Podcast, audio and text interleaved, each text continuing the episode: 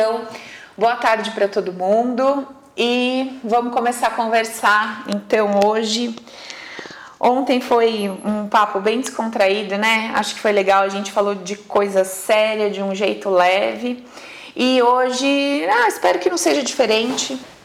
É, desde a nossa primeira aula, o nosso objetivo nessa conversa, ele tem sido o seguinte, cara, é, como o nosso medo, né, que é algo constante, todos nós sentimos em um determinado grau, como é que esse medo ele interfere de maneira muitíssimo negativa na nossa vida? E aí, entendendo essa coisa do medo de uma forma. Uh, de uma forma ligada diretamente ao nosso sistema humanizado, como é que a gente funciona, né? Então a gente tem aí um sistema que trabalha para nos defender, para preservar a espécie. Uma vez que isso acontece dessa forma, fica subentendido que se eu preciso te defender e te proteger, é de alguma coisa que vem contra você, de alguma coisa que quer te prejudicar. Então, automaticamente, o nosso sistema ele trabalha é, dentro de uma dentro de uma metodologia, de um método de quando eu quero te proteger, dentro de uma ideia de que do outro lado tem algum perigo acontecendo, né?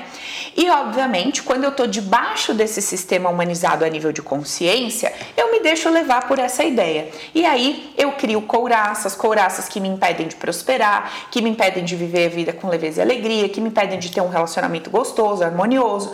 Então a gente tem, a gente vem falando dessa história do medo em contrapartida, em, em, num lado oposto, a gente enxerga o amor, né? Diferente daquela ideia que a gente tem de que o oposto do amor é o ódio, é a raiva, a gente entendeu que o oposto do amor é o medo tá? Então esse, o nosso papo tem sido em cima disso, dessa ideia de amor, não do amor, né, mimimizinho, de amorzinho, mas de um amor consciente, de um amor maduro. E hoje, é, continuando na, na linha do nosso tema e tudo mais, eu brinquei ontem falando que eu ia conversar um pouquinho com vocês sobre o que acontece dentro dos grupos, né? E também o que acontece no nosso grupo do, no, do Telegram do Open, e não diferente de outros grupos, enfim, não só do do meu curso, mas de outros. Então, vamos conversar um pouquinho. Primeira coisa que eu quero compartilhar com vocês, até antes de falar do grupo, é o seguinte. Dentro do treinamento, eu fui desenvolvendo alguns conceitos. Então, eu fui colocando como conceitos base, tá? Um desses conceitos, a gente fala sobre é, quem me acompanha no YouTube já deve até ter visto esse vídeo, a gente fala sobre nos é, nos permitirmos, né, darmos a nós mesmos liberdade para sermos quem somos e darmos ao outro liberdade para que o outro seja quem é. E esse negócio de é, dar ao outro liberdade para ser quem é e dar a mim mesmo liberdade para ser quem eu sou é um negócio um pouco complexo de entender porque dá a sensação e a impressão que eu tenho o poder de controlar a liberdade alheia, né? Quando na verdade esse poder de controlar a liberdade alheia, ele não existe realmente. Então, essa coisa é, funciona mais ou menos assim, né? Por exemplo, nós vivemos em sociedade e dentro dessa sociedade existem leis e existem regras, né? Para que a gente viva, porque senão, imagina, ah, não gostei de você, pega e te dá um tiro. Ah, não gostei do outro, pega e faça tal coisa. E obviamente, aqueles que tivessem mais poder, ou mais força, ou mais isso, ou mais aquilo, estariam no comando e no poder de uma forma, vamos dizer assim, grotesca, né?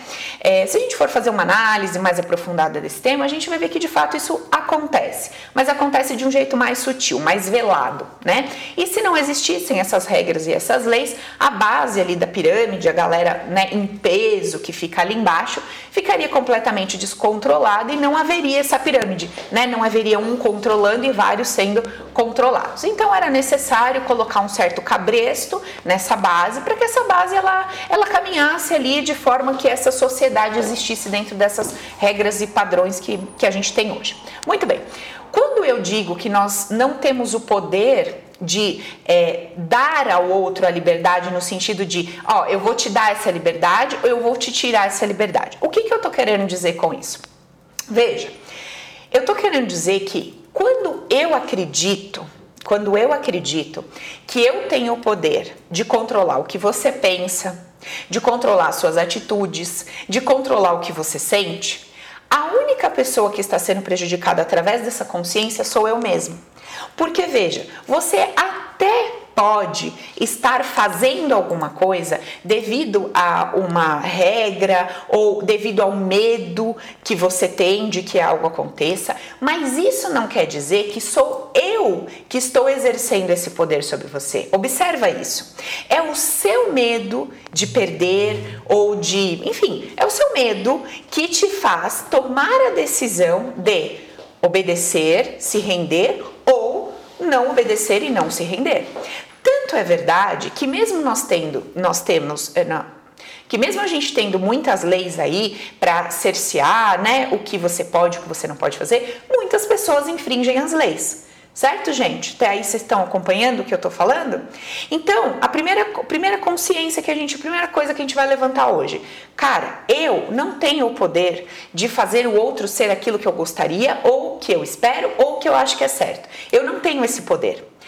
Se eu não tenho esse poder, todas as vezes que eu me indigno com a postura do outro, com a atitude do outro, que eu me indigno a ponto de adoecer o meu interior, a ponto de estragar a minha paz, o meu estado de espírito, por causa do que o outro faz ou por causa do que o outro é, em, é contrariando a minha expectativa, contrariando o que eu acho que é bom e certo, o único prejudicado sou eu.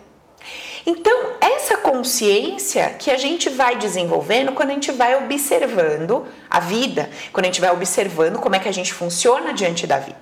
Então, duas coisas são diferentes. A primeira, a minha opinião sobre como deveria ser ou como deveria funcionar no mundo externo, né? A vida, o jeito de cada um e etc. É a minha opinião sobre como as coisas deveriam andar. Legal. Outra coisa é eu é, cultivar dentro de mim uma ideia de que eu tenho poder sobre o outro. Quando na verdade eu não tenho esse poder. O outro tem dentro de si, dentro de si, no seu mundo interno, uma liberdade absoluta.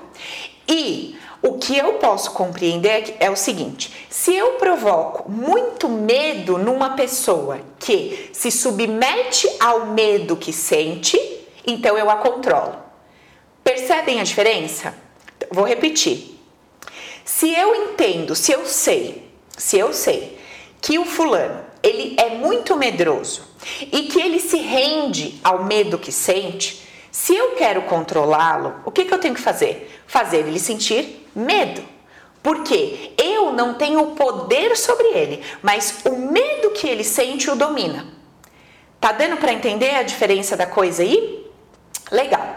Então, quando a gente diz num conceito que é, eu preciso dar ao outro a liberdade de ser quem é e dar a mim mesma a liberdade de ser quem eu sou, não é numa ideia, não é com a ideia de que eu tenho o poder de dar ao outro liberdade ou cercear a sua liberdade. Não é isso. Mas é com a consciência seguinte, cara, eu até posso cobrar, exigir, determinar, esperar, que é tudo bem ter uma opinião sobre como as coisas devem ser, criar regras, criar, criar políticas, tudo beleza. Agora, quando eu crio uma expectativa de que aquela pessoa vai atender, vai ser, vai se comportar como eu espero, a única pessoa que está sendo prejudicada sou eu. Por quê? Porque se não vier do lado de lá aquilo que eu espero, eu me frustro, eu me machuco, não o outro. Certo? Eu já dei esse exemplo em alguns vídeos dizendo assim: imagina se o CET o CET sai lá de casa todo dia para fazer o seu trabalho, né? Então tem uma lei, tem uma regra e o CET sai para fazer o seu trabalho todos os dias. Ele tem dentro dele uma ideia do que deveria ser feito por cada indivíduo né, por cada ser humano aqui no, vamos supor, aqui no, no Brasil. Então, dentro das nossas leis e regras. Ele sai todo dia para executar o seu trabalho. Imagina se cada carro que ele vê passando no farol vermelho, cada carro que ele vê estacionado no lugar proibido, ele ficasse indignado, revoltado. Imagina se ele se envolvesse emocionalmente com o que o outro faz Cara, ele sobreviveria a três dias de trabalho, um CT, ele ia morrer no quarto dia, né? Por quê? Porque ele ia falar, como que pode, gente? Será que vocês não percebem? Ia se indignar, ia se envolver emocionalmente com aquilo. E quando, quando na verdade, o que, que ele faz? Cara, você estacionou errado? Uma multa, ele coloca ali e ele segue a vida dele. Ele vê o outro passando farol vermelho, ele dá a multa pro cara e segue a vida dele. Por quê? Porque ele compreende que, apesar de existir uma lei, uma regra e tudo mais, cada indivíduo tem a sua liberdade de exercer ali, de fazer o que entende que é melhor, o que é pior, etc. Certo? E não importa quais sejam as consequências, se for uma multa, ou se for uma prisão, ou se for qualquer coisa, né? Imagina se as pessoas que praticam exercem aí é, algum tipo de, de autoridade, se elas se envolvessem emocionalmente com a liberdade de cada indivíduo ser, pensar e fazer o que quer. Então, é sobre isso que esse conceito fala.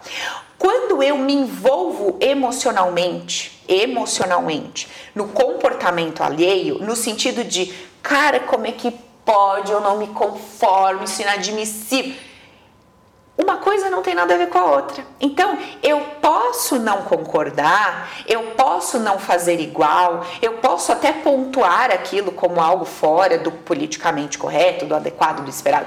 Tudo certo. Agora, quando eu crio no meu campo interno um grau de expectativa, acreditando que porque eu acho tal coisa certa, porque eu entendo que aquilo é o melhor, mais plausível, mais adequado, o outro vai atender a minha expectativa. Quando eu crio esse campo interno, eu estou sujeita, eu estou propícia a me arrebentar por dentro, a me machucar e a me frustrar.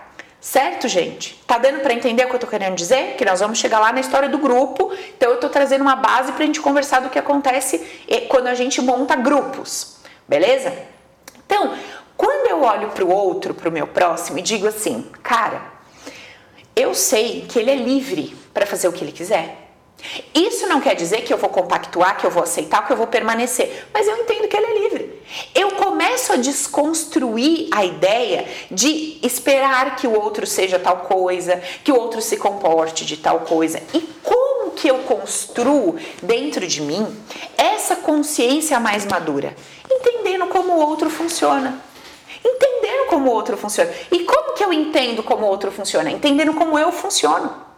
Então veja que quantas vezes na nossa vida a gente quer fazer uma coisa que a gente considera certa e adequada, melhor para nós, e muitas vezes quando a gente vê a gente está fazendo o oposto, a gente está fazendo o contrário.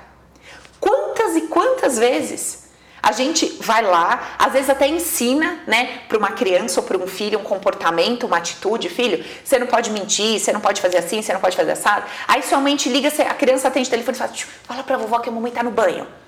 Fala que a mamãe já liga que tá no banho. Sabe? Quantas vezes a gente não caminha na contramão daquilo que a gente mesmo prega, daquilo que a gente mesmo ensina, não é verdade? Beleza. E aí, o que que acontece?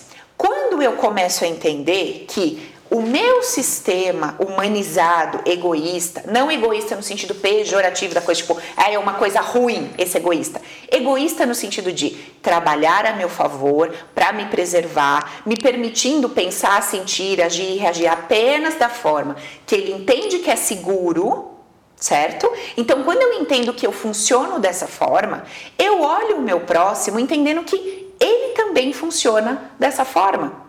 E dessa maneira eu paro de criar expectativas mirabolantes porque eu estou lidando com um indivíduo como eu, que tem um sistema inconsciente que trabalha a seu favor para lhe proteger e trabalha sempre de acordo com o que considera bom, seguro e agradável. Então, essa consciência, ela me proporciona evitar frustração, evitar dor, me machucar e parar de criar expectativas tanto sobre mim mesmo quanto sobre o outro. Beleza? Eu acho que essa essa parte ficou clara, tá? Meu amigo está dizendo aqui, eu não entendo como o outro funciona. Então, você vai entender como o outro funciona quando você entender como você funciona. E como você entende como você funciona? A gente tem aqui várias aulas que a gente fez falando de mente consciente, subconsciente. Teve até uma aula que foi anteontem que eu falei bastante sobre isso. Veja, reveja as aulas que eu explico como o nosso sistema humanizado funciona. Quando eu entendo como é que eu funciono, eu entendo como o outro funciona. E eu evito esses sentimentos de dores, frustrações, etc.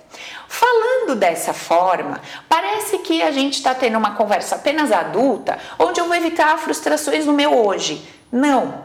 Eu, tudo isso que eu acabei de dizer serve para toda a nossa história. Porque lá atrás, quando eu decidi acreditar que meus irmãos tinham que ter determinado comportamento, a minha mãe, o meu pai, os meus avós, etc. Essa minha expectativa sobre como eles deveriam ser e se comportar, não sendo atendida, gerou um sentimento de dor. Em quem? Neles? Não, em mim. E são essas dores armazenadas aqui dentro que a gente está conversando durante todos esses dias que a gente precisa arrancar essa dor e colocar o amor no lugar. Mas para eu fazer isso, eu preciso aprender a dar ao outro liberdade de ser quem é. Porque quem é o que? Nós somos resultado de toda uma programação feita a partir das nossas interpretações e dos nossos julgamentos de tudo que nós vivemos uma vida toda. Então, quando eu olho para mim, eu não vou dizer assim, a Paula é tal coisa. Não, a Paula está tal coisa devido a toda uma programação inconsciente formatada a partir dos seus julgamentos e das suas percepções. Então, de, por causa das, dos julgamentos que a Paula fez, das percepções que a Paula teve, da maneira que a Paula enxerga e percebe a vida, hoje a Paula pensa, age e reage de uma determinada forma. Se eu compreendo isso em mim, eu também compreendo isso no outro. Então, quando a gente diz dar ao outro liberdade de ser quem é, é, não é que eu tenho o poder de dar liberdade ou não dar, ele tem essa liberdade, mas é eu compreender que não adianta eu me envolver emocionalmente naquilo, dizendo isso é inconcebível, eu não aceito, é um absurdo, por quê? Porque eu trago para o pessoal, eu trago para mim e essa dor vai viver e vai morar dentro do meu coração, causando preju pre prejuízos a mim mesmo. Então, quando lá na minha infância, por exemplo, eu via minha mãe ou meu pai, é, vamos supor, é, privilegiando os meus irmãos e me deixando de lado né? Dando mais atenção ou amor para os meus irmãos e me deixando de lado. O que está acontecendo ali dentro de mim? Eu estou indignada, pensando como é que um pai e uma mãe podem fazer isso, como é que eles podem amar o outro mais do que eu. Tá, tá. E aí, o que, que eu estou causando dentro do meu interior? Um sentimento de ser rejeitado, de não ser amado, de não ser visto. E eu vou carregar isso para o resto da minha vida. E isso só vai prejudicar a mim, não vai prejudicar os meus irmãos, nem o meu pai, nem minha mãe. É só a mim mesmo, beleza? Então, esse é o ponto da gente entender a historinha de dar ao outro liberdade de ser quem é e dar a mim liberdade de ser quem. É. Então, quando eu me dou liberdade de ser quem eu sou, como que isso acontece?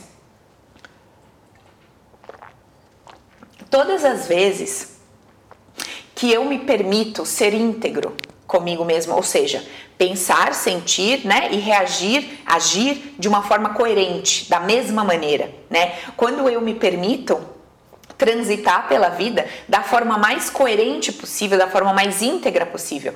É óbvio que todos nós temos um grau de incoerência, né? Porque se a gente fosse falar tudo que a gente pensa, se a gente fosse fizer, fosse fazer tudo que a gente gostaria, talvez a gente, né, ia acontecer umas coisinhas meio esquisitas com a gente, dentro dessa do politicamente correto. Então nós iríamos ser criticados, julgados ou até mesmo algo pior do que isso. Então é óbvio que muitas coisas acontecem dentro de nós, a nossa forma de pensar, de sentir, que a gente não externaliza e tudo bem. Agora, quando eu uh, me permito ser, quando eu me dou essa liberdade, quando eu me permito ser aquilo que eu sou, apesar apesar de todo um conteúdo de julgamento que eu carrego, por causa das coisas que eu vivi no passado. Vou dar um exemplo para ficar mais claro. É, Atendo algum, algumas mulheres, por exemplo, que são mães. Então, vou, vou dizer de um caso recente que eu me lembrei aqui agora. Ela teve um filho e depois que ela teve esse filho, nunca mais ela conseguiu ter um relacionamento afetivo bacana. Nunca mais. O que que acontecia? Quando a gente foi ver o histórico, quando a gente foi conhecer o banco de dados dessa mulher, o que que a gente encontrou ali?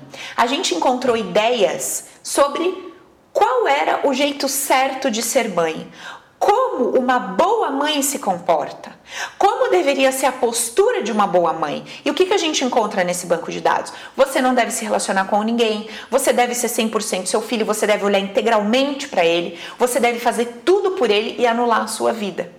Como que a minha cliente colocou essa informação no banco de dados dela. Ela colocou essa informação lá porque ela não via na mãe uma super mãe. Então, todas as vezes que a mãe se priorizava, todas as vezes que a mãe, é, quando a mãe decidiu se separar do marido, doeu nela. Então, ela olhava aquilo e dizia: Cara, isso não é eu. Se eu tiver um filho, eu não vou fazer essas coisas que minha mãe faz. Minha mãe devia pensar primeiro em mim. Minha mãe devia olhar primeiro para os filhos dela e não para ela mesma. Essa, esse padrão é instalado no banco de dados. E quando essa mulher se torna mãe, mesmo que a razão dela queira ser feliz, ter um grande amor, uma vida sexual bacana, o inconsciente dela que diz todo dia para ela: "Ah, como assim? Você não vai ser a supermãe que tanto se julgou e criticou?" Aquela informação tá lá, vibrando, pulsando dentro dela. E ela não se permite ser livre o que seria ela se permitir ser livre? Seria ela conseguir se permitir ter um relacionamento bacana, cuidar dela, olhar para ela e ao mesmo tempo cuidar do filho e tudo mais, porque uma coisa não exclui a outra. Mas para ela poder se permitir ser livre, ela vai ter que excluir essa informação que ela botou no banco de dados. E para ela excluir essa informação que ela botou no banco de dados, ela vai ter que olhar lá para trás e enxergar aquele comportamento da mãe com outros olhos. Ela vai ter que excluir esse julgamento. Ela vai ter que perceber de outra forma o que aconteceu lá atrás. E para ela perceber o que aconteceu lá de outra forma, ela precisa compreender que dar à mãe a liberdade de ser quem ela quer, do jeito que ela acha que é melhor naquele momento. Percebe que tudo é uma coisinha ligada na outra, ligada na outra, ligada na outra? É isso, tá? Beleza. Explicado esse conceito todo aqui, vamos conversar um pouco sobre o que, que acontece quando nós montamos um grupo, né?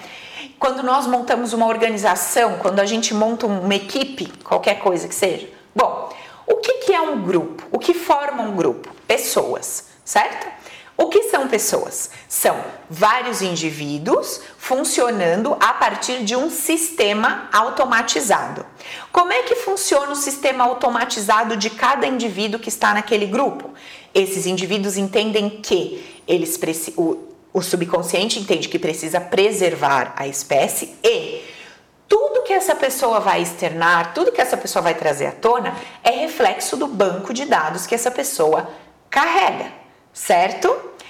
Compreendendo dessa forma, eu vou olhar para o que está acontecendo no grupo, para o que para o que as pessoas sentem diante de uma postura, de uma atitude, através das respostas, através dos comportamentos, eu, Paula, como terapeuta, vou fazendo toda uma leitura do que existe dentro do banco de dados de cada pessoa. E ao mesmo tempo, quando eu estou interagindo, eu também descubro o meu conteúdo. Porque eu também percebo o que eu sinto e como eu lido e reajo diante do que está aparecendo diante dos meus olhos. Então, o que a gente vai é, compreendendo é, quando a gente decide despertar para isso, como a gente funciona, que as coisas não são verdades absolutas, que existe uma coisa mecânica acontecendo enquanto eu estou achando que estou atuando com total liberdade, existe um mecanismo né, inconsciente trabalhando aqui para que aquilo venha à tona daquela forma. Então é muito terapêutico, é muito terapêutico participar de grupos, de Telegram. Eu sempre falo isso quando a gente começa um treinamento novo e não foi diferente nesse grupo que nós fizemos. Qual é o objetivo do grupo? Colocar os vídeos para as pessoas acessarem todo o conteúdo. Esse é o primeiro objetivo. Qual o segundo objetivo? A pessoa entra ali, coloca a sua dúvida e tchau. Esse era o segundo objetivo. Qual era o terceiro objetivo? Avisar todas essas pessoas quando o Open treinamento for aberto, para quem quiser entrar, participar com a gente. Então a gente tinha esses três motivos, certo? Porém, o que, que acontece dentro do grupo? A pessoa ela entra, mas ela não somente assiste o vídeo, ela não somente coloca dúvida. Ela entra e ela começa a falar sobre a vida dela. E aí, quando ela fala sobre a vida dela, ela dá ao outro a liberdade de opinar. Porque ela coloca, gente, estou vivendo isso, isso, isso, isso. Aí o que acontece? Vem várias pessoas cada uma com o seu banco de dados cheio de informações e expressa a sua opinião. Olha, eu acho que você tinha que fazer isso, eu acho que você tinha que fazer isso, eu acho que você tinha que fazer isso. Aí vem uma outra pessoa e opina sobre a opinião dada por alguém. Olha, como é que você manda a Maria fazer isso? Sendo que isso, não sei que, não sei que ler. Aí a pessoa diz: Olha, mas eu acho que você devia. E isso é natural. Isso é natural, isso acontece com a gente na nossa vida, na nossa casa, na nossa família, no nosso trabalho, não é isso? Só que o mais louco é que quando você está dentro de um grupo terapêutico, o objetivo central deveria ser o quê? Você observar o que que você está sentindo quando alguém se coloca, alguém fala, alguém se posiciona, independentemente do seu ato externo. Então, vamos voltar. Estou, entrei no grupo e coloco lá. Minha vida está assim, assim, assado. Gente, o que, é que vocês acham? E tá, tá, tá. Aí eu tô lendo, eu sou do grupo, tô no grupo. Aí eu tô lendo a mensagem daquela mulher, vem um ímpeto em mim. Qual é o ímpeto? Ai, fulana de tal, eu acho que você devia fazer isso, isso, isso. Fiz, certo? Escrevi o que eu acho. Beleza. Terapeuticamente falando, o que, que eu deveria fazer? Olha que interessante. Eu li essa mensagem. Essa mensagem provocou um ímpeto aqui dentro, um impulso, e eu escrevi isso aqui. Deixa eu analisar. Deixa eu analisar o que, que eu senti ouvindo essa mulher falar isso, essa mulher escrever isso.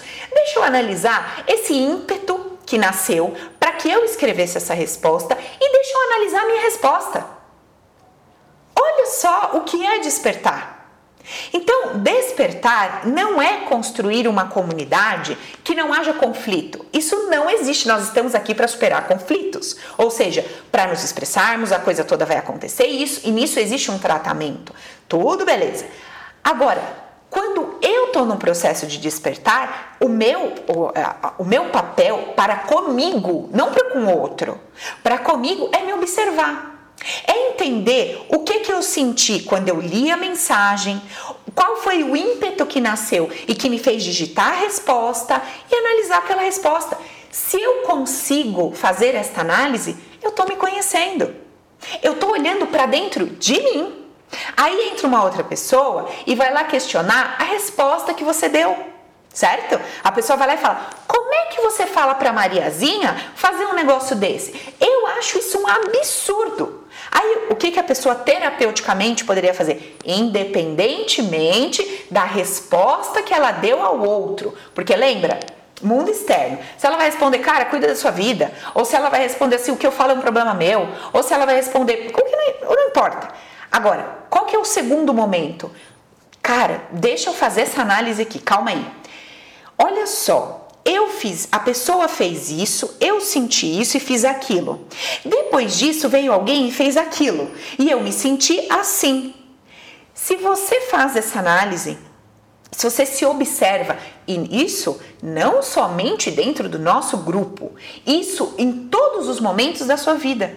Se você observa a sua ação, o seu sentimento, e se você observa como as pessoas reagem a você, o que está acontecendo ali quando eu observo a reação das pessoas em relação a mim?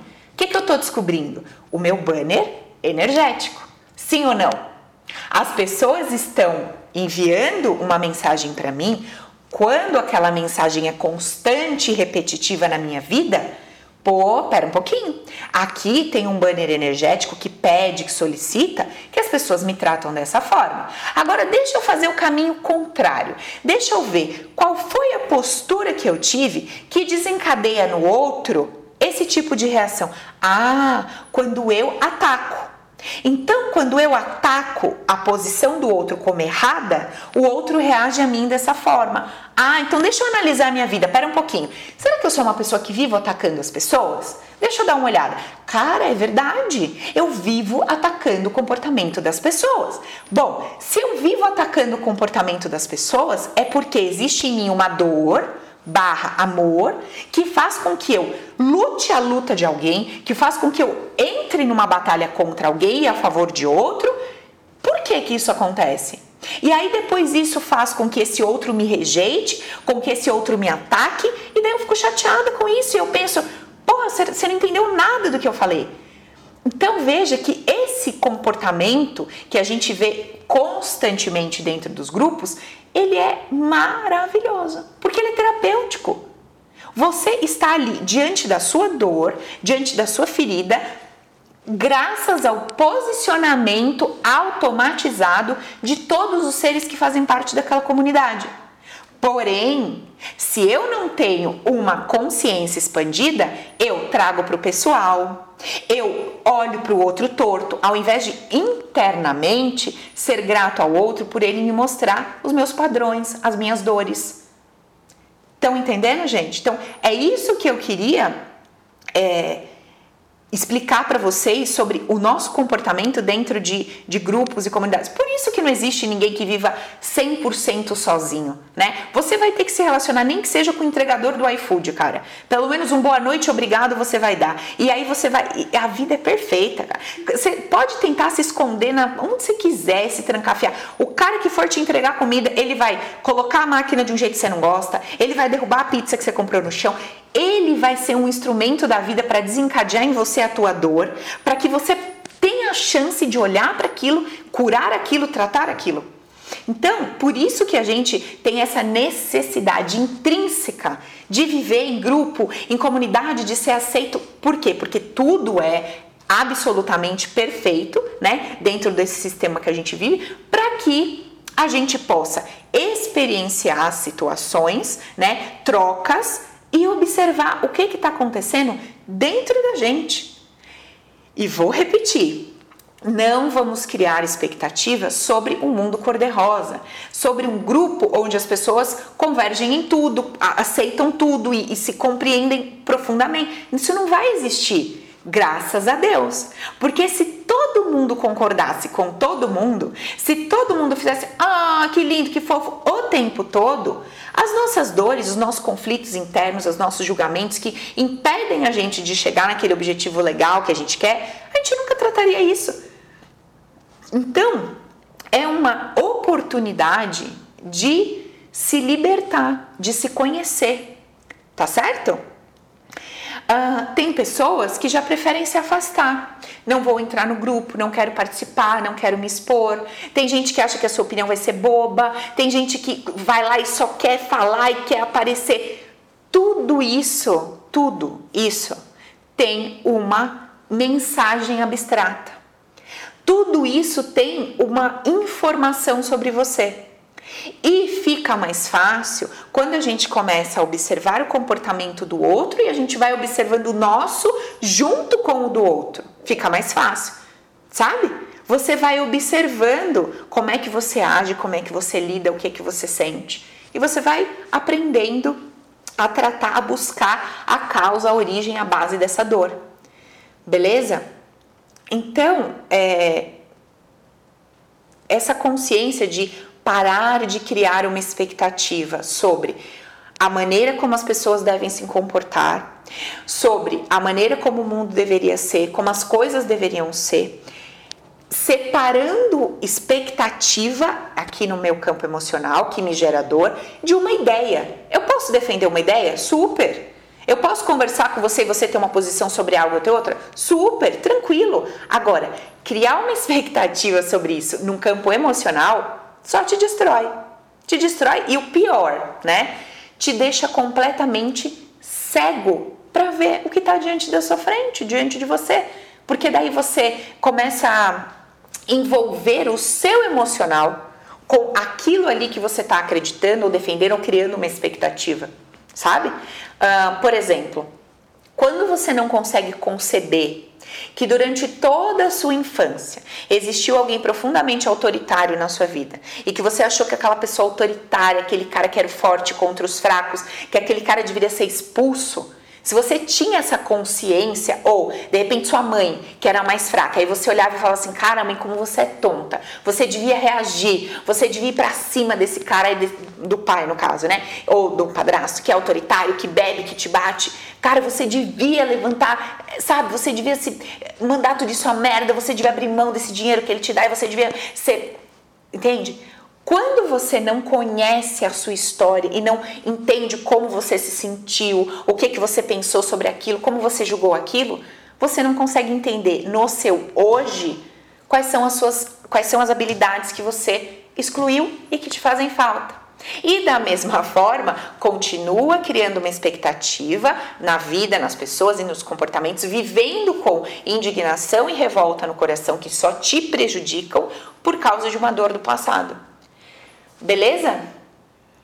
Ligou uma luz amarela aí, Edson? Eu não sei do que se trata, né? Mas que bom. Hum. Gente, é. Às vezes eu, eu tava outro dia que falei, né, no vídeo que eu assisto coisas ou vídeos e tal, e eu acabo nem presto atenção, às vezes, no nome do filme, ou da série, ou dos personagens, ou do... porque eu fico tão conectada em observar como que eu me sinto diante do que aquele personagem está desenrolando, de, diante do que está acontecendo ali, eu vou só observando as minhas emoções e os meus achismos diante daquele, né, daquela série, daquele filme. Eu vou falando, cara, olha, a Paula, ela fica a favor disso, contra isso. Por quê? Hein? Nossa, a Paula, ela, eu fico observando como que eu vou sentindo e lidando com aquilo que está acontecendo diante de mim, né?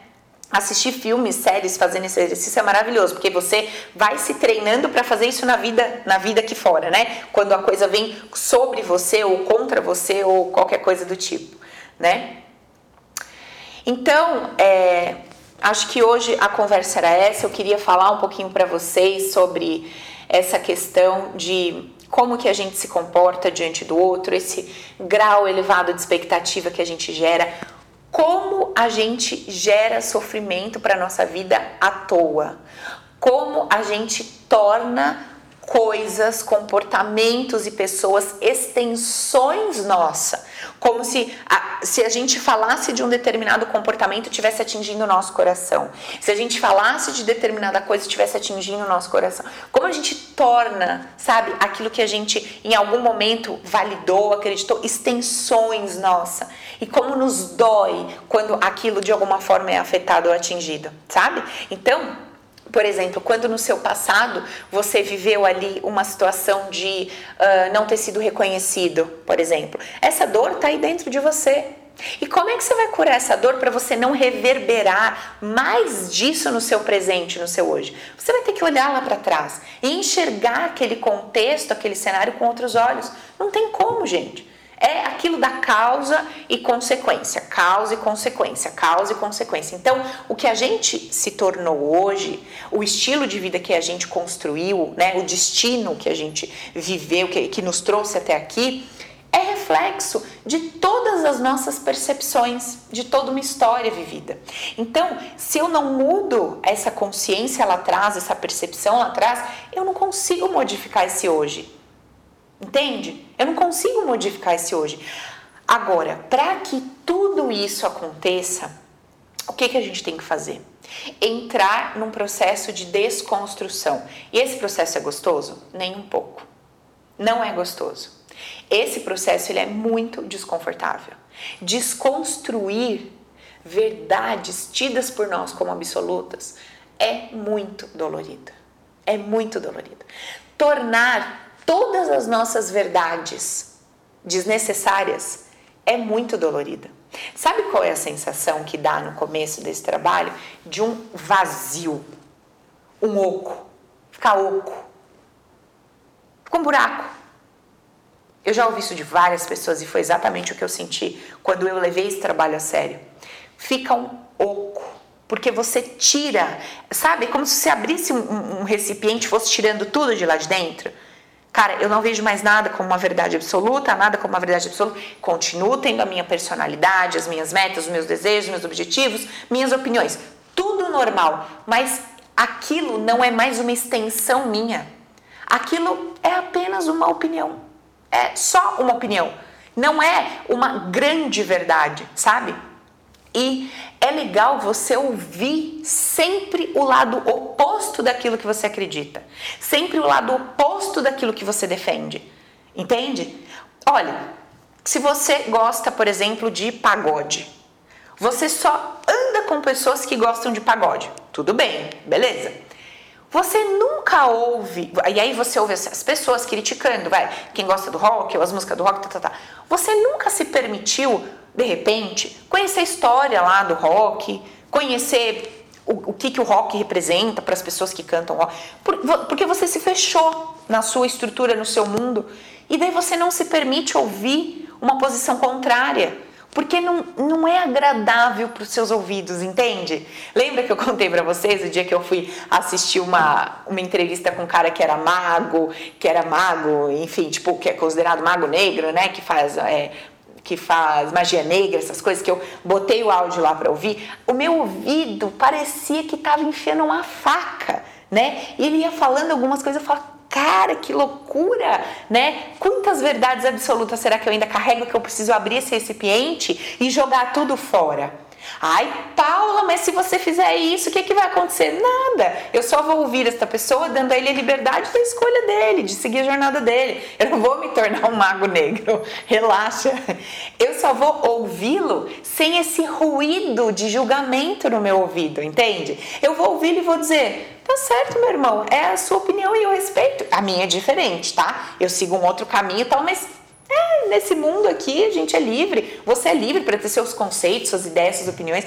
E tudo que você traz como sua verdade, eu sei que é apenas reflexo do que você passou, do que você viveu e etc. Assim como eu sei que o que eu trago como verdade é reflexo do que eu passei, do que eu vivi e acreditei. Então, sim, para que a gente vai brigar? Eu te escuto, ouço o seu lado, entendo alguns aspectos, outros não fazem sentido para mim porque não tem referência no meu banco de dados, sabe? Não tem referência. Uma das coisas que me chamou a atenção, inclusive nessa é, experiência que eu fiz com esse rapaz, é que ele contou, enfim, falou várias coisas, né? E ele dizia assim: graças a Deus, Satanás me salvou do reino de Jesus, que, enfim, falando, né, que ele era da igreja, que ele é, virou satanista e que aquilo era uma maravilha, que Satanás libertou ele. Eu só ouvindo aqui. Aí, no momento, ele, ele conversando, ele falou assim: sabe o que é o reino do diabo? É o que eu passei. Eu vi a minha família toda, eu tinha uma família maravilhosa a gente era muito feliz, todos os familiares se reuniam, era aquela festa. E daí esse povo começou a ir para igreja, e aí cada um teve uma igreja diferente, e a nossa família acabou. Eu falei, rapaz, olha a dorzinha dele aí.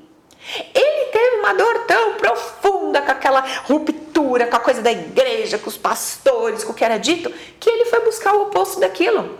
É, ele foi buscar lá uma coisa. Lógico que a dor não começou ali. No caso dele, acho que era pequeno, né? 10 anos, algo do tipo, ou até menor. Pelo que eu entendi, era antes da adolescência. Mas é, isso vem de antes, né? De outras rupturas ou outras perdas, etc. E ele foi entendendo que de repente era melhor um outro caminho do que aquele caminho tido para nós como certo, adequado, etc. Cara, e daí você vai ouvindo aquilo, você vai entendendo amorosamente. E daí eu fiquei pensando, né, assistindo esse cara, eu falei, cara, como os espíritos mais evoluídos, né, que já transcenderam o julgamento e a dualidade, para esses caras é, ouvir uma coisa dessa, tudo bem. Ouvir qualquer coisa, tudo bem. E esse tudo bem não é eu compactuo com você, não é eu me alio a você, mas é, cara, somos um. E como unidade, cada um dentro de uma unidade, cada um com a sua personalidade, tem o seu livre-arbítrio de ser, pensar o que quiser, tudo bem. E cada um cria suas consequências devido ao que pensa, acredita e sente. E tudo bem, né? A lei é perfeita, não precisa ninguém sentado no trono julgando. A própria lei, ela ela dá conta de fazer a coisa toda de uma forma muito perfeita. Então, o ponto é esse. Vamos sair dessa cadeirinha de Deus que a gente sentou, né? E vamos deixar Deus fazer o trabalhinho dele, vamos fazer o nosso. Qual que é o nosso trabalho? É o que a gente pode fazer. E o que, que a gente pode fazer? A gente pode se analisar, a gente pode se observar, a gente pode ver por que eu sinto, ajo, reajo e faço o que eu faço, certo? Me reestruturando internamente, desconstruindo todos os julgamentos que eu dei e que eu fiz e compreendendo a mim e ao outro, dentro de um espaço de unidade, a partir da ideia de individualidade. É uma coisa meio esquisita, né? A gente pensar que é, existe uma unidade, mas dentro dessa unidade, cada indivíduo tem a sua personalidade.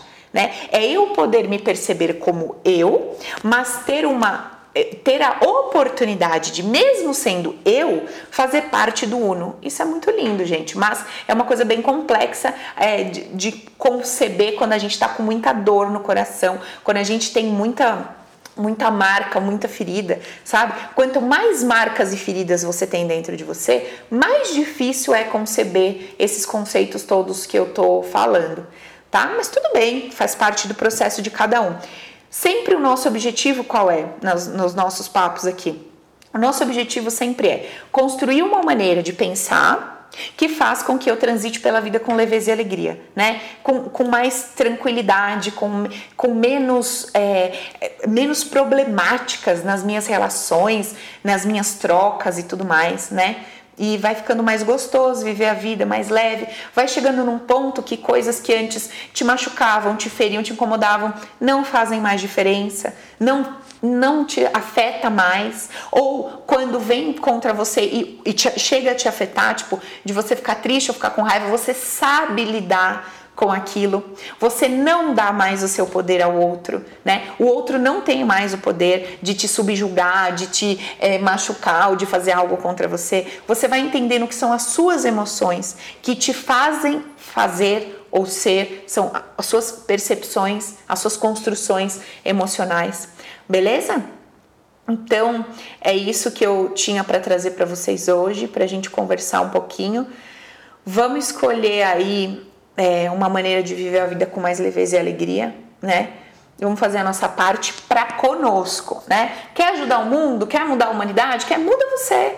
Deixa os outros em paz. Deixa as pessoas em paz com as suas crenças, com seus achismos. Sim, construa leis para que haja uma sociedade mais equilibrada, entre aspas. Faz o que quiser, batalhe por leis, faça o seu papel como indivíduo é, social, né? Lute pelas causas que você. Mas aqui no seu mundo interno, que é quem te carrega para todos os cantos, é o seu mundo interno. Quem te faz manifestar a sua vida é o seu mundo interno. Então, aqui no seu mundo interno, enxergue a vida com outros olhos. Enxergue as pessoas de outra forma. Enxergue esse todo o conceito e o paradigma como de fato ele é, mesmo participando do jogo. Mesmo participando do jogo, não se identifique com o jogo. Tenha suas opiniões e preferências, mas não venda a sua paz. Não venda o seu mundo interno para aquilo que você está vendo do lado de fora. Beleza, gente? Deixa eu ver se tem alguma pergunta aqui. Ah, tem uma amiga perguntando se tem algum vídeo que fala sobre relação negativa entre mãe e filha. Tá, vamos lá, amiga. Existe mãe? Não. Existe filha? Não. O que que existem? Duas pessoas, tá? Então vamos pensar assim: existem duas pessoas executando dois papéis, uma no papel de mãe e uma no papel de filha. Quem são pessoas? Pessoas são construídas a partir de toda a sua base de dados de tudo aquilo que julgou, percebeu, entendeu, certo? Beleza. Então, a sua filha, ela tem um banco de dados funcionando automaticamente a partir das ideias, percepções, todas que ela teve desde o ventre da mamãe. E você também desta forma. Então, a maneira que você olha para sua filha, a maneira que você sente a sua filha, a maneira que a sua filha te olha e te sente, se você der uma boa olhada para trás, você vai ver que isso não é novo na sua vida. Não é novo. A maneira como você se sente diante do comportamento da sua filha, diante do que ela é, etc., não é novo. Agora você tem que olhar para trás e observar o que. Olha, primeiro olhar para o que está acontecendo hoje, né? E observar como que você se sente, Esquece o outro. Não, não, não, não use argumentos do tipo eu estou mal porque eu quero o bem dela. Descarte isso, pelo amor de Deus. Olha só para você. Cara, eu fico chateada por quê? Porque eu não aceito que a minha filha se comporte dessa forma. Tá? E por que, que eu não aceito que minha filha se comporte dessa forma? Porque parece que eu não fui uma boa mãe. Ou porque parece que eu sou uma desleixada. Ou porque parece que a minha família não tem valores. Sempre traga para você. Faça uma análise com base em você.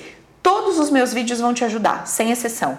Porque não, eh, não preciso ter um vídeo dizendo mãe, um problema de mãe e filha. Porque não é um problema de mãe e filha. É um problema da minha amiga, acho que é Cris, né? Seu nome que subiu aqui. É um problema da minha amiga Cris, dentro do coração dela, que reverbera situações e contrastes para que você descubra dentro de você o que está acontecendo aí, beleza? Então, todos os vídeos do canal vão te ajudar a conhecer melhor a si mesma e se entender melhor tá? Sempre exclua o outro e foque em você. Por que, que eu me sinto afetada pela minha filha? Por que, que eu me sinto machucada pela minha filha? Por que, que eu me irrito com a minha filha? Exclua ela. Faça um trabalho pra, com você, beleza? Que aí você vai chegar nas respostas que você precisa, tá bom? Gente, então é isso aí. A gente vai se falando, a gente vai conversando, tá bom? E a gente vai trocando ideia aqui. Um beijo para vocês